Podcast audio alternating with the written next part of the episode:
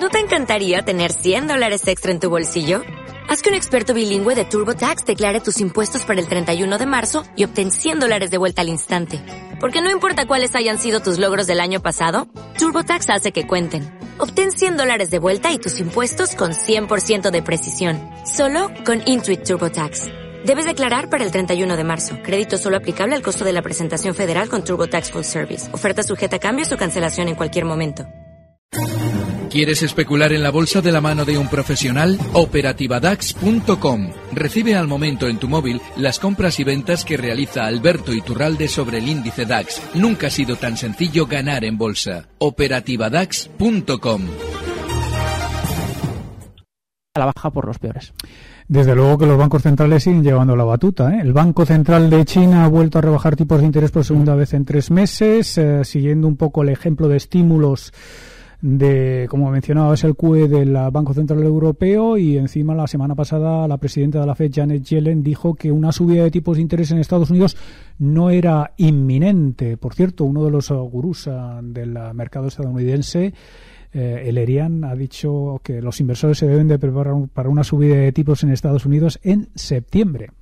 Efectivamente, de todas formas, la Reserva Federal ha dejado claro, bueno, eh, usa esa palabra paciencia siempre en sus eh, discursos, eh, ha entrado en la guerra de divisas de forma indirecta, no por bajar los tipos de interés, sino por dejar de subirlos eh, antes de lo previsto. En cualquier caso, yo estoy convencido de que una no subida de tipos de interés para el billete verde va a ser muy difícil evitar la, apreciación para su divisa y por tanto el lastre para las cuentas de sus empresas a la hora de, de resultados como bien ha sido en este último trimestre de, de 2014. Al fin y al cabo hemos visto, como decías, China, se une a Europa, se une a Japón y bueno, la lista es prácticamente interminable de grandes economías de, que se que, eh, focalizan sus esfuerzos en bajar los tipos de interés. Alberto Iturralde, analista independiente y colaborador de díasdebolsa.com. Buenas tardes. Muy buenas tardes, caballeros. Bueno, Alberto, 11.178 puntos, nivel de cierre del IBEX 35. ¿Qué pasa con los 11.200? Eh, bueno, ¿Representa realmente una resistencia? Eh, es psicológica por una razón, fíjate.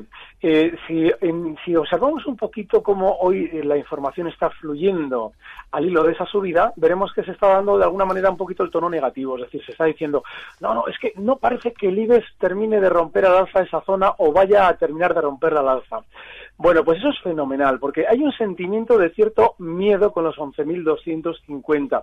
Y sin embargo, si observamos la velocidad de subida durante las últimas sesiones, tiene toda la pinta de efectivamente romper esa zona al alza. No quiere decir que vaya a ser una locura lo que pueda venirnos después. De hecho, a partir ya de los, en, el contado, ¿eh? no en el futuro, en el contado, a partir ya de los 11.500 volveremos a tener bastante dificultad. Pero sí es cierto que esa superación de los 11.250 va a servir para que de alguna manera informativa nos cuenten como un gran hito histórico el hecho de que el IBEX cotice por encima de los máximos de los últimos cinco años. Así es que lo más probable es que efectivamente nuestro IBEX rompa alza esa zona y también lo más probable es que a la hora de aprovecharlo busquemos los valores que funcionando como están ahora mismo bien, también lo estén haciendo con un poquito de discreción. Es decir, esas Inditex que nadie entiende por qué suben, esas son seguramente las más fiables. Telefónica también. Y bueno, pues veremos a ver si el BBV acompaña, no tanto el Santander, pero en principio, el mercado sí está, por ahora, por lo menos con bastantes indicios de romper a esa zona temporalmente, los 11.250. Alberto, hablando de hitos históricos, eh, ¿qué te parecen los 5.000 eh, que ha superado brevemente el Nasdaq Composite? bueno, hay que tener en cuenta que en el caso de los índices americanos, durante estos meses también están especialmente discretos, aunque no lo parezca, a la hora de gotear, ahí son la, inmensidad de valores, además tú por eso lo controlas de maravilla, la inmensidad de valores que tienen allí no permiten que haya una, bueno, una especie de afluencia de información homogénea, con lo cual puede subir sin que el sentimiento positivo se dispare tanto como sucedería, por ejemplo, en España, cuando los dos grandes bancos, lo hemos vivido durante estos meses, han subido a la par. Así es que...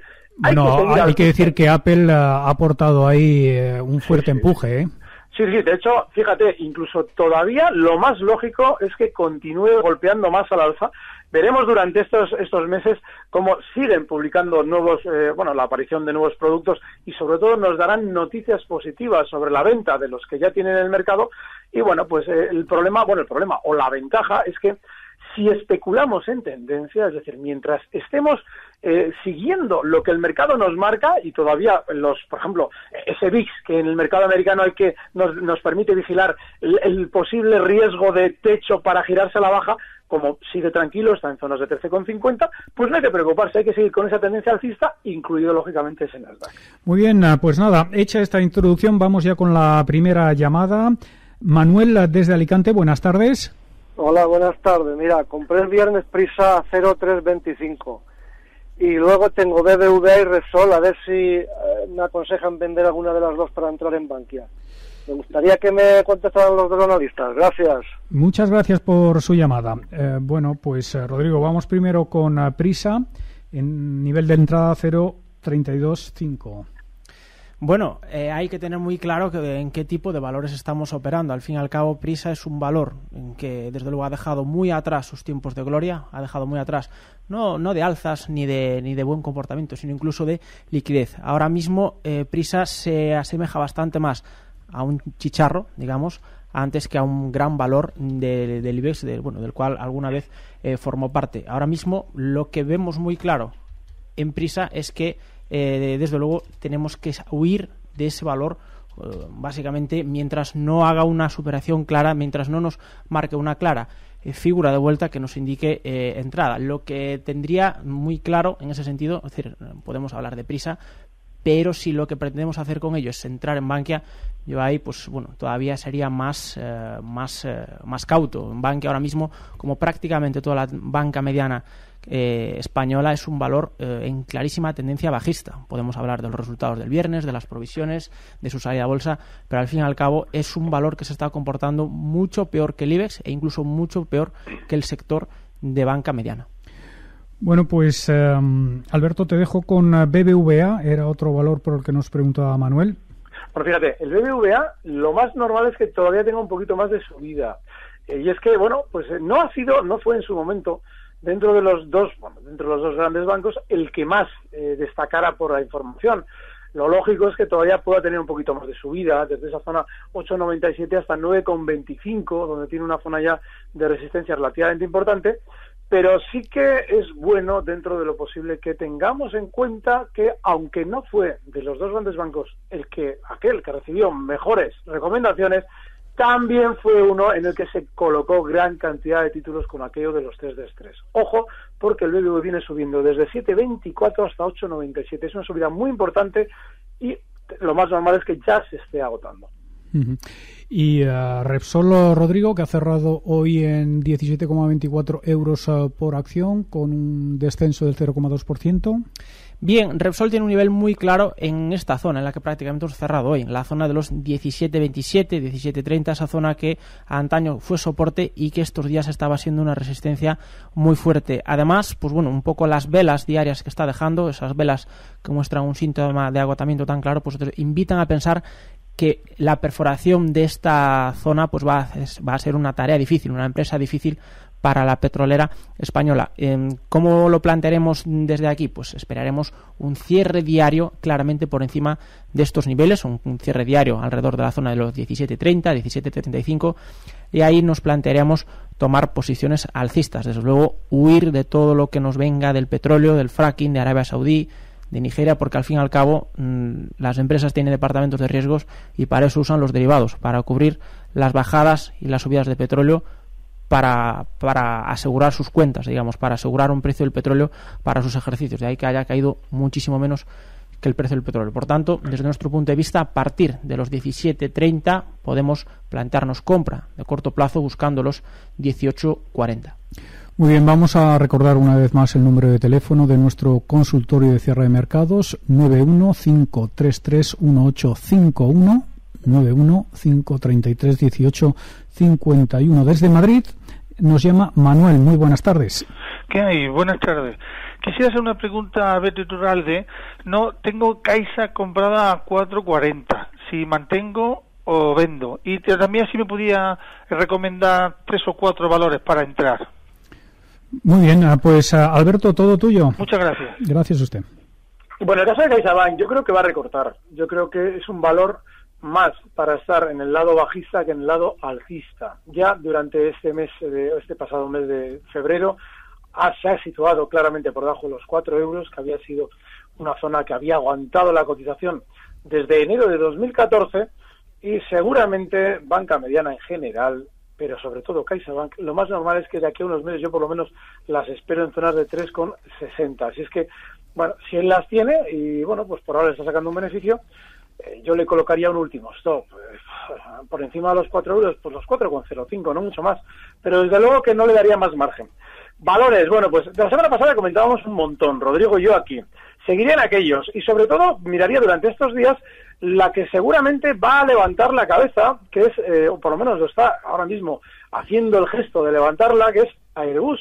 Durante muchos meses ha funcionado peor que los demás y en el mercado mm. español, vamos a dar ahora la referencia, en el mercado español tiene unos máximos en los 57 euros. Bueno, esos máximos que son de enero de 2014, es decir, durante un año ha estado peor que los demás europeos, vale, pues lo más normal es que se tienda a compensar ese funcionamiento peor y yo estoy convencido de que a la hora de entrar en un valor tranquilo, es decir, para una subida tranquila y con un stop amplio, porque desgraciadamente nos obliga a tener el stop en la zona 54, eh, bueno, pues se puede estar en Airbus. Em, entonces, además de, Airbus, eh, nos pedía tres o cuatro valores. ¿eh? Sí, lo que pasa es que hay un problema. Fíjate, la semana pasada comentábamos un montón de ellos, porque la semana pasada todas las subidas, además se veía claramente que estaban por hacer. Hoy ya tenemos un gran desarrollo de esas subidas hecho. A mí me encantaría traer cinco, todos los que pudiera cada día, pero desgraciadamente ahora mismo, a punto de saltar, está este. Tenemos, por ejemplo, a Danone en, en el Euronext, pero ahora mismo yo, claro, solamente veo esto. Claro, otra cosa ya es que, lógicamente, habrá subidas, pero ya de ahí a verlas claras, yo no las veo claras. Bueno, nos quedamos con Airbus, que supongo también que se va a beneficiar del empuje de las aerolíneas eh, que están reduciendo sus costes de combustible, ¿no?, con la caída de los precios del petróleo. Sí, de todas formas, hay algo muy importante. ¿eh? En el momento en el que ya se han realizado las subidas, hay, yo diferenciaría mucho entre, por ejemplo, las aerolíneas puras y duras y el fabricante de aviones. Es decir, Airbus, eh, lo más normal es que pueda continuar con más eh, fuerza alcista que las aerolíneas de aquí a unas semanas, porque en ellas, en las aerolíneas, ya se ha generado un sentimiento positivo enorme. Así es que, bueno, pues lo, yo, bajo mi criterio, seguramente ahora la que va a empujar va a ser Airbus. De hecho, a mí no me parecería mala opción quien tenga o haya aprovechado, por ejemplo, subidas como las de IAG, pues un cambio, ¿no? Es decir, buscar una estrategia más en Airbus y salir ya de IAG que seguir dentro de las aerolíneas. Y bueno pues eh, esos productores de esos, fabricantes de aviones yo creo que van a funcionar mejor. Vamos con la siguiente consulta. Desde Madrid nos llama Santiago. Buenas tardes. Hola buenas tardes. Adelante. Quería preguntar por Prosegur. Eh, Avertis y Zardoya y me dices por favor el Airbus este en qué mercado se compra en el norteamericano bueno Airbus eh, lo tenemos en en el continuo y, también cotiza en la bolsa de París, ¿no? Exacto. Ah, vale, vale, pues perfecto. Entonces, Prosegur, Avertis y y tardo ya. ha dicho. Nada, y felicitarle por los valores de la otra semana, la verdad que han ido pues, estupendo, gracias. Pues muchas gracias a usted. Eh, muy bien, pues Rodrigo, eh, empezamos eh, por el que más rabia te ve de los tres. Pues si quieres, Avertis, un poco por ser un poquito el, más conocido. Avertis, pues bueno, cumple esos, bueno, esos, esos cánones que, que comentaba Alberto hace tan solo un ratito, ¿no? Es decir, al final, la tendencia alcista del IBEX es incontestable, la tendencia alcista de los mayores del IBEX son incontestables, pero nuestros valores favoritos, en mi caso, pues bueno, no, no hace mucho que lo comentábamos, Amadeus, Telefónica, volvemos a incluir a Vertis también, pues eh, no tienen el timing adecuado para esperar una subida importante para los próximos días. Aún así, sigue siendo una eh, empresa que nos gusta, una empresa que es de nuestro agrado. Yo esperaría, para entrar a esta zona de los 17 euros, y intentaría poner el stop no mucho más abajo de la zona de los 16.70. A partir de ahí, pues bueno, si viene de cara, si viene, eh, si vienen bien dadas para el IBEX, pues muy probablemente veamos un escenario donde veamos un ataque a máximos a esa zona de los 17,96 que marcaba, pues bueno, poco antes, poco después de, comenzar este, este año 2015. Eh, no sé qué, cuál más había. perdón, Prosegur también era otro valor. Prosegur. Prosegur es un valor, bueno, con una clarísima tendencia alcista. Hoy mismo cerraba, un y medio arriba. Lo que sí hemos visto es eh, estas velas diarias que está realizando esta compañía, pues son absolutamente horribles, responden a un valor con muchísima volatilidad. De hecho, el mínimo del día ha sido en los 5 euros y ha cerrado en máximos en la zona de los 5,36. ¿Cómo se interpreta esto? Pues que lo más normal es golpeado con bandazos de volatilidad, volvamos a ver esta zona de máximos. En cualquier caso, no hace falta eh, ser muy adivino para bueno, darse cuenta que lo que domina en este valor, sobre todo en las últimas sesiones, es la volatilidad. Podemos, eh, desde nuestro punto de vista, una entrada, la apertura de mañana, hacer un ataque a máximos siempre y cuando la pérdida de los mínimos de hoy, esta zona de los 5 euros con 3 céntimos, incluso un pelín más abajo, en los 5 euros redondos, pues eh, ahí aseguraríamos nuestra posición. ese nivel nos serviría de paracaídas. No recuerdo el eh, tercer valor, Alberto. Zardoya. Ah, Zardoya, sí, sí. Eh, pues adelante, Alberto. No, el, Zardoya hay que tener un, detalle en cuenta. Así como en el 2014 había funcionado muchísimo peor que los demás, desde diciembre, es decir, en los últimos tres meses, se ha revalorizado un 35%. Claro, ¿qué es lo que pasa ahora? Si abrimos el gráfico, veremos que la gran caída comenzó justo en los 11,28. Ahora mismo Zardoya está en 10,90 bueno, pues eh, prácticamente hasta ahí puede subir. Pero si tenemos en cuenta que la subida ha sido tan fuerte que no nos debe extrañar que por esa sobrecompra enorme tenga un recorte antes, ya estamos tarde. Si yo ahora mismo ya en Zardoya, si estuviera dentro, me plantearía más bien salidas, podemos colocar un stop justo en los mínimos del viernes en los 10,70 y no me plantearía ya entradas, precisamente porque la subida seguramente más importante se ha realizado ya. Muy bien, vamos con la siguiente llamada desde Valencia, que están preparando todo ya para las fallas. Eh, nos llama Antonio. Buenas tardes. Hola, buenas tardes. Adelante. Mire, preguntar por Telefónica por si eh, va a llegar a tocar los 14, porque yo en el 2012 las compré muy altas a 14.80, me pasé. Entonces, también preguntar por día si puede llegar a tocar los 7 euros. Estupendo, Antonio. Muchísimas gracias. Vale, gracias. Eh, Alberto, Telefónica eh, va a llegar a, los, a esos 14 euros. podemos tranquilizar, Antonio? Sí, yo, creo que tiene toda la pinta, porque fíjate que eh, mm, durante estos últimos, este último año, 2014, sobre todo, han brillado los dos, los dos grandes bancos, incluso también el sector eléctrico. Sin embargo, Telefónica, dentro de lo que cabe, ha estado relativamente discreta. Y para generar un sentimiento positivo en el mercado español, Telefónica tiene que marcar zonas seguramente superiores a los 13.93 donde está ahora mismo. Claro, no dejan de ser 7 céntimos. Pero él tiene que tener en cuenta un detalle. En 2012 aunque él crea que las compró en 14, con todo lo que ha podido ir recibiendo vía dividendos, que se tiene que descontar de la cotización, pues podrá comprobar si lo suma que en realidad no el equivalente en el precio de Telefónica no puede ser superior a 11,50. Así es que en realidad sí le estaría sacando beneficio. Pero sí, durante estos días lo lógico es que Telefónica vaya llegando a los 14, como también es lógico que a partir de esa, esa, ese alcanzar los 14 vaya frenando subidas porque es una zona de gran resistencia. En el caso de Día nos plantea algo también muy similar, porque Día tiene unos máximos históricos en los 6,93 y hoy está en 6,80, con lo cual sí, también es probable que Día eh, marque por encima de esa zona 6,93 y llegue hasta los 7 euros. Ojo, porque este es otro de los valores, antes lo hemos comentado con respecto a Airbus, es otro de los valores que habiendo funcionado peor durante el año 2014, ahora tiene una velocidad alcista que desde luego como rompa esa zona 7 seguramente va a ser para subir bastante más. Habrá que estar atentos de día. Bueno, pues eh, vamos a hacer una breve pausa. Antes eh, les recuerdo los eh, niveles de los principales índices en Wall Street, al otro lado del Atlántico.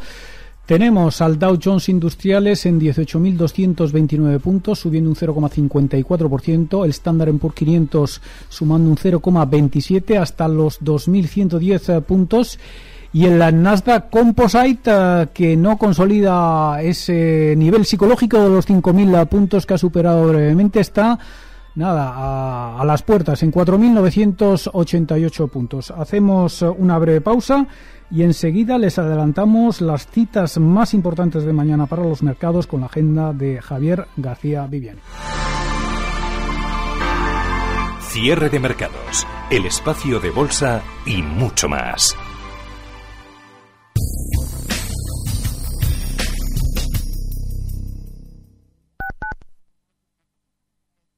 No podemos elegir si nuestro hijo será niña o niño, ni tampoco lo que será de mayor. Pero en la Comunidad de Madrid sí puedes elegir su educación, porque ofrecemos a las familias 1.563 centros públicos, garantizamos 533 colegios concertados y una enseñanza bilingüe de calidad.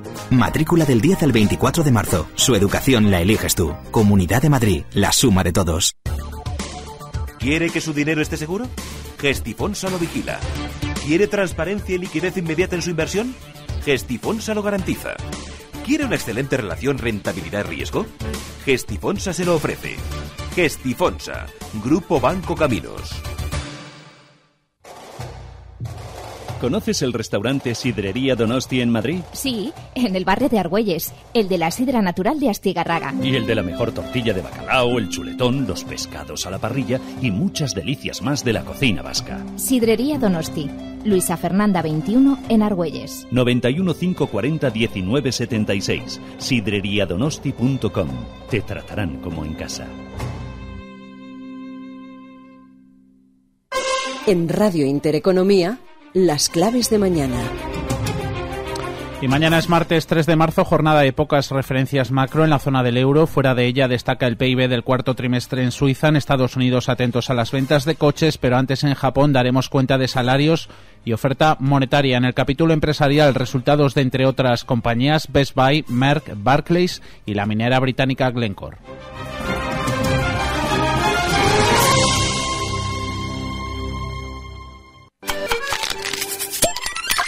A la mesa. En la mesa sucede todo, la gente se enamora, rompe relaciones. Pero yo te voy a decirte una cosa, si yo estoy comiendo bien, me pueden decir hasta fea y no me entero. Los domingos de 12 a 1 de la tarde en Radio Intereconomía. No te lo puedes perder.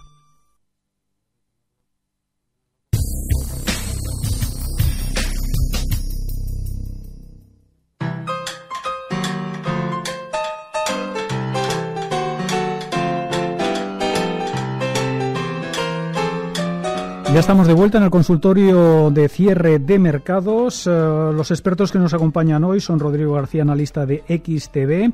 Al teléfono tenemos a Alberto Iturralde, analista independiente y colaborador de días de bolsa.com.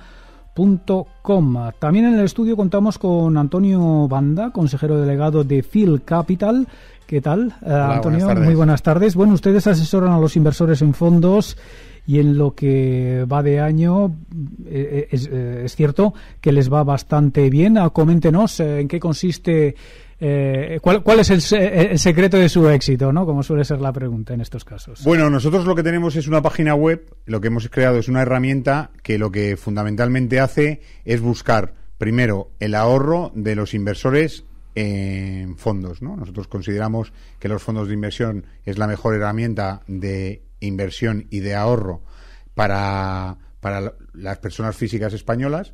Y entonces eh, hemos creado una herramienta que de una forma muy rápida, eh, primero, mediante contestando 10 preguntas, te da cuál es tu nivel de tolerancia al riesgo y de la misma manera eh, puedes incluir tu cartera de fondos y descubrir cuál es tu verdadero coste, ¿no? Tenemos un problema en España que es que los fondos, en, la mayoría de ellos lo que es la distribución está en manos de las entidades financieras y la mayoría de los clientes de fondos, que en España son ni más ni menos que 6 millones, eh, tienen un gran problema, que es que están sobrepagando.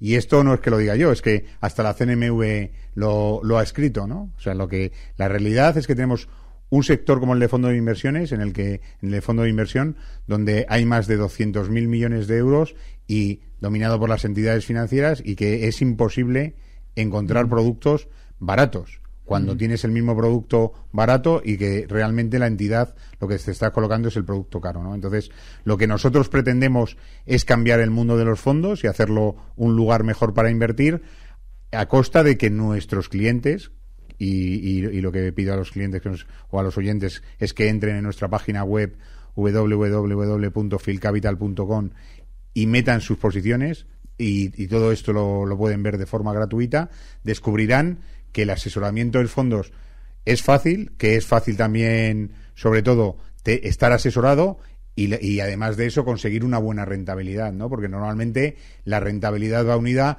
al riesgo que eres capaz de asumir. Y nosotros lo que hacemos es, primero, referenciar el riesgo a cada uno de nuestros clientes y luego decirles qué rentabilidades puedes obtener. O sea, lo que no puedes pedir también es que sin riesgo obtener rentabilidades y de la, misma forma, cogiendo mucho riesgo, no obtener rentabilidades, ¿no? Hay que jugar Mm, con la combinación de las dos cosas. Sí, también es importante saber cuándo quieren, cuándo quieren disponer de la liquidez, ¿no? Sí, eso es. O sea, eh, los fondos, lo- nosotros tenemos un universo de 25.000 fondos, eh, tienen eh, disponibilidad diaria. O sea, que la liquidez de los fondos de inversión en España, de todos los que co- componen la, la- nuestras recomendaciones, es diaria. Tam- lo, lo que también es verdad es que nosotros le pedimos a los clientes qué horizonte temporal quieren ellos tener de inversión, ¿no? que es lo- lo- unido al riesgo es lo que te marca qué rentabilidad puedes obtener. Muy bien, Antonio Banda, consejero delegado de Field Capital, ah, muchas gracias ah, y hasta una próxima ocasión. Muchas gracias. Bueno, pues aquí seguimos en consultorio de cierre de mercados de Radio Intereconomía. Vamos, ah, sin más preámbulos, a la siguiente llamada que nos llega desde Madrid. Beatriz, muy buenas tardes. Hola, muy buenas tardes. Coméntenos, adelante. Quería preguntar por Faes Pharma. Hace un par de semanas dieron recomendación de comprar, pues si no recuerdo mal, a 1,90. Eh, he llegado tarde, puse una orden de compra, pero que no se ha hecho efectiva y quería consultar a ver si siguen pensando que es buena opción y si tiene todavía recorrido. Y si no, pues que me, recor- eh, me recomienden otro valor. Muchísimas gracias, ah, Beatriz. Eh, bueno, eh, Alberto, eh, Faes Pharma, ¿realmente ha llegado tarde? Yo es que esos valores les tendría pánico porque son valores ya de entrada FAES muy bajista en el largo plazo y cuando rebotan lo suelen hacer precisamente como de alguna manera ya descrito, es decir, nos eh, casi a llegar tarde por eh, su velocidad. Claro, eh, si miramos el gráfico, todavía le puede quedar recorrido, pero va a ser un recorrido ya con mucho obstáculo. Ese recorrido podría ser desde los 2,16, donde cierra hoy, hasta 2,27, pero va a tardar mucho en llegar precisamente porque ya se encuentra en zonas de resistencia. Si encima le sumamos esa tendencia bajista de fondo, si además le sumamos una filosofía tremendamente peligrosa de enganchones en el pasado, yo no tocaría, vamos, bajo ningún concepto, un valor como FAES Pharma. De acuerdo, no sé, Rodrigo, si está de acuerdo con este análisis. Totalmente. Esto no quita de que no pueda haber un recorte en el- corto plazo, por supuesto, a 2.27, incluso eh, podríamos señalar el anterior máximo relevante del 2.38, pero coincido completamente que valores de tan baja liquidez, valores de capitalización eh, tan pequeña y que son tan fáciles de manipular, para el inversor particular, mm, presumiblemente, nos atrevemos un poco a decir el, el inversor conservador, pues luego mm, es, eh, es complicado, ¿no? Es complicado meterse en este tipo de valores y, por supuesto, en mi opinión, lo ideal, desde luego, es verlos en una pantalla, pero no cruzar ni una orden en estos valores. Antonio nos llama desde Barcelona. Buenas tardes. Sí, hola, buenas tardes, ¿qué tal? Muy bien, eh, coméntenos. A ver, a ver, quería hacer una consulta es sobre IBEX. Yo eh, tengo una, en el contado tengo una, una, pos- una posición de eh, más o menos en 10.700, o sea, con CFDs, pero sobre el contado, en 10.700. Entonces, en principio, eh, tenía la Posición idea... larga, perdone. ¿Posición larga? Posición larga, sí, sí, sí. Ajá, vale. Vale, entonces eh, la idea que tenía, aunque aparentemente lo más prudente sería que superara los, los, los 11.200 y pico, pero la idea que tenía en principio es de si hubiera un recorte, eh, pues añadir, ¿no? Porque no tengo la posición que en realidad pretendía tener. En fin, el caso es que yo- la pregunta es, hasta- eh, ¿dónde, ¿dónde serían los niveles idóneos para eh, idóneos y posibles para, para que pudiera recortar? Y después, en el caso de que superen los, los 11.200 y pico, ¿qué proyección tendría el IBEX? Muy bien, muchas gracias, Antonio. Alberto, Gracias a vosotros. Sí, Alberto ya nos comentaba al principio del consultorio ese nivel de los 11.250, ¿verdad? Sí, de hecho, eh, fíjate, además, la pregunta que ha hecho está fenomenal, porque efectivamente también hay un nivel por debajo, que son justo los 10.920, 10.900, donde quien quiera reincorporarse a una posible continuidad alcista lo podría hacer. Está un poquito lejos, pero desgraciadamente nuestro IBEX es así. Ahora bien, el objetivo alcista inmediato, el más, eh, seguramente el que primero va a frenar las subidas, estaría en los 11.475. Yo tengo la, la sensación de que va a superar esa zona, va a llegar seguramente a esas zonas de 11.600, 11.700, pero es importante esa zona, 11.475, porque quien especula en el corto plazo, ahí es donde va a encontrar los primeros problemas, y si queremos entrar, los 10.920. Estupendo. Rodrigo, eh, ¿podemos eh, aportar eh, los mismos niveles de soportes y resistencias de entrada? Sí, yo añadiría además que, bueno, visto cómo está el comportamiento del IBEX y visto cómo se está comportando la banca en IBEX, que al fin y al cabo es un 40% de nuestro selectivo, la zona de los 10.900, una resistencia muy importante que hemos perforado la semana pasada y que no descartaríamos volver ahí para coger impulso, para, para usar ese nivel como soporte y volver arriba, al final tenemos que ver que tan solo está un 2,2% abajo, es decir, un recorte de un 2,2% abajo son un par de jornadas malas.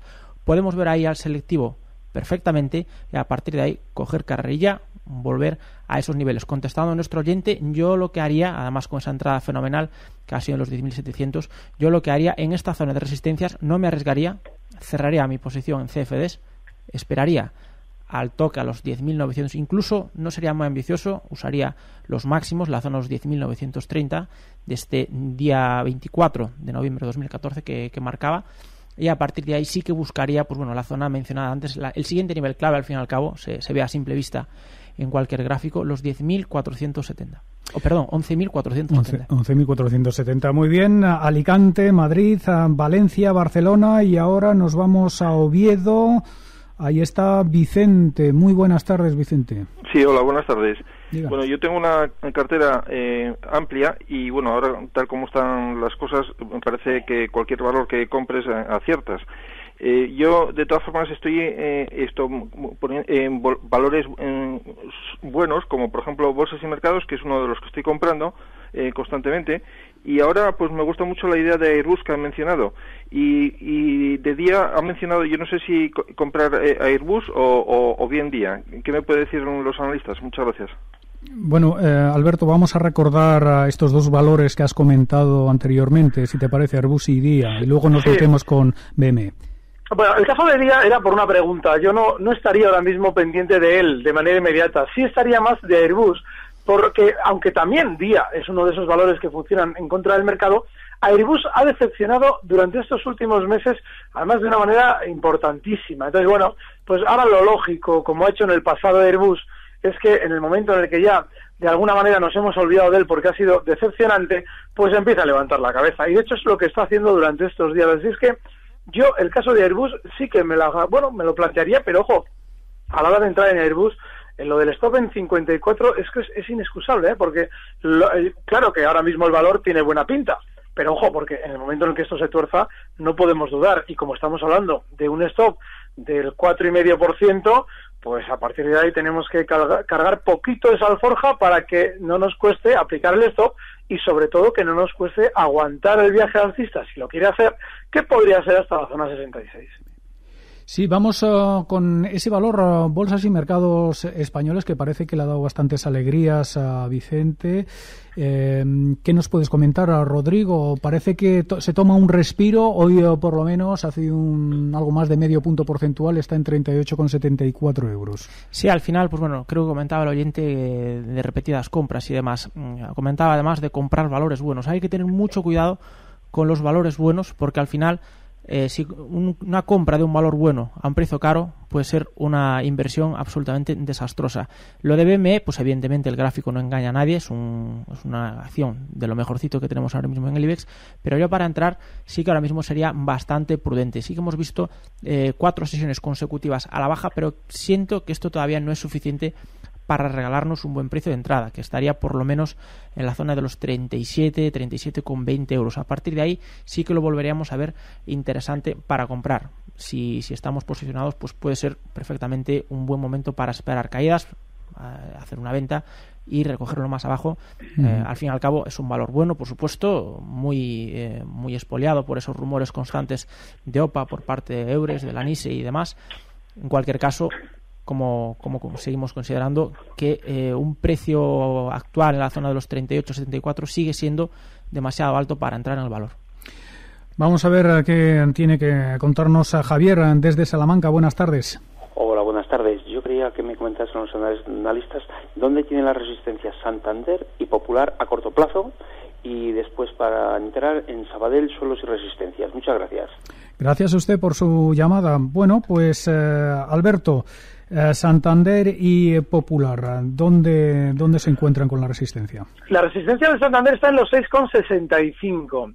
En ese valor hay que hacer un poquito una labor detectivesca porque si tenemos en cuenta dónde está enganchada la mayoría de la gente que ha comprado con la bonanza de noticias en torno al Santander, pues veremos que a partir de esa zona 6,65, 6,70 van a empezar de alguna manera a recuperar su dinero esos pequeños accionistas.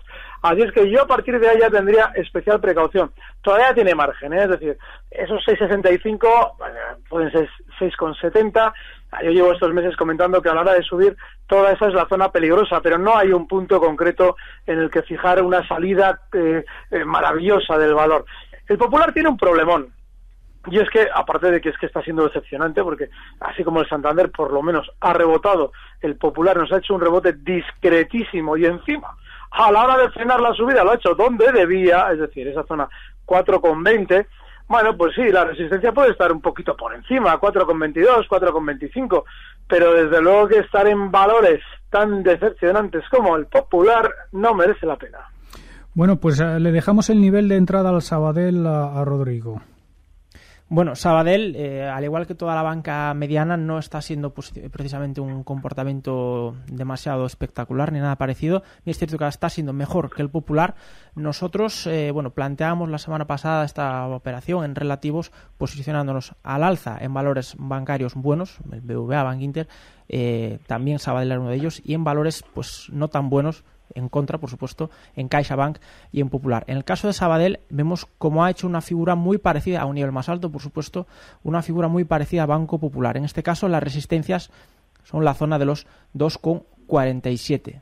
Esta resistencia, este máximo del día de hoy, 2,48 para ser un poco más exactos, es ahora mismo lo que está funcionando como resistencia. Una superación, un cierre diario, claro, por encima de esa zona pues eh, nos invitaría a estar posicionados al alza buscando el siguiente nivel que serían los 2.56. Pero ahora mismo el nivel más claro es el máximo del día de hoy, 2,48. Por cierto, Alberto, hablando del sector bancario, ¿cambia su estrategia sobre Bankia después del tirón de hoy tras publicar resultados eh, con un mes eh, de retraso? Bueno, fíjate, lo de Bankia es que es terrible porque hay una característica muy habitual dentro de los valores peligrosos y bajistas, que es esa de hacer los rebotes muy rápidos. Un ejemplo ha sido durante estas semanas, pues Indra o HL, que no son del sector bancario, pero si ahora vamos a Bankia, veremos que efectivamente, a la hora de caer, puede estar durante meses y meses y meses cayendo a razón de un 0,3% diario de media, para luego, en dos sesiones, tener la subida que hemos visto durante estas horas, a las que seguramente pues eh, eh, está despertando ese interés. Ha llegado a marcar unos máximos con una subida del 11 31% para cerrar en los 34 con ah, los, los, los 1,34 y una subida del 8,48% en dos sesiones. Bueno, eso es un síntoma clarísimo de valor bajista, peligroso y en el que a poder ser no hay que estar. ¿De acuerdo, Rodrigo? Totalmente, totalmente. Lo hemos comentado antes, que ahora mismo es un valor mm, que no hay que estar. Lo, lo dijimos el otro día. Independientemente de lo que haya pasado el viernes, eh, este sábado algunos resultados y hoy, mm, si acaso, pues eh, nos da la razón, es decir, no, no tiene ningún tipo de sentido estar en valores tan volátiles y que en ningún momento nos ofrece ningún tipo de confianza a la hora de marcar una clara tendencia alcista.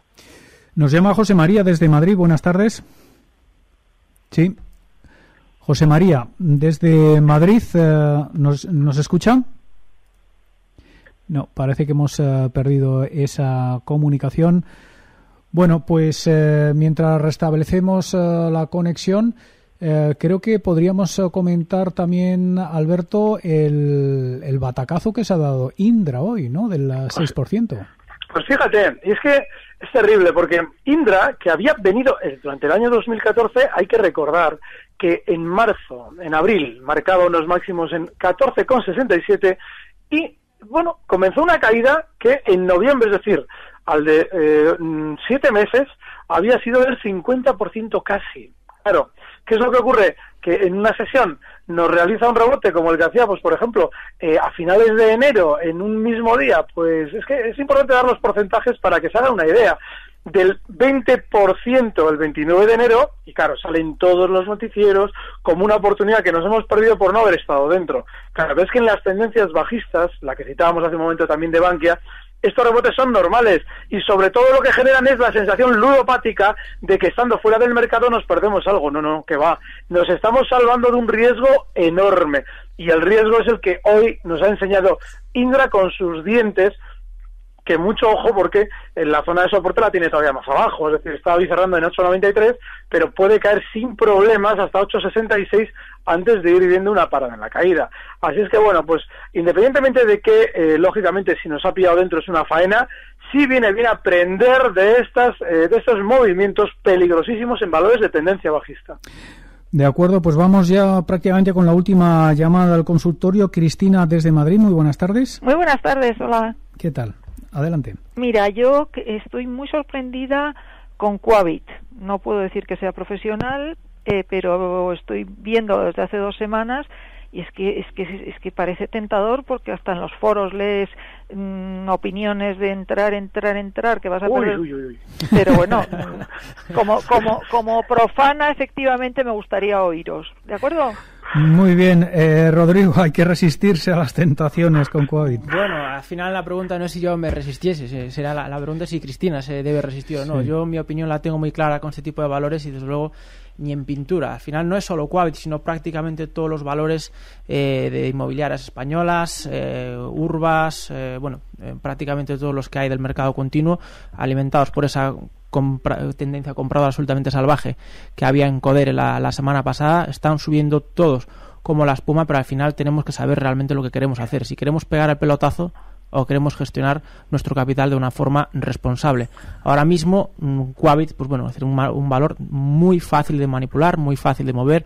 Cualquier noticia, eh, desde luego, lo, lo mueve una auténtica barbaridad. Y el síntoma más claro de que no hay que estar en Quabit, pues lo explicaba hace unos minutos eh, Cristina, diciendo que leen foros que hay que comprarlo.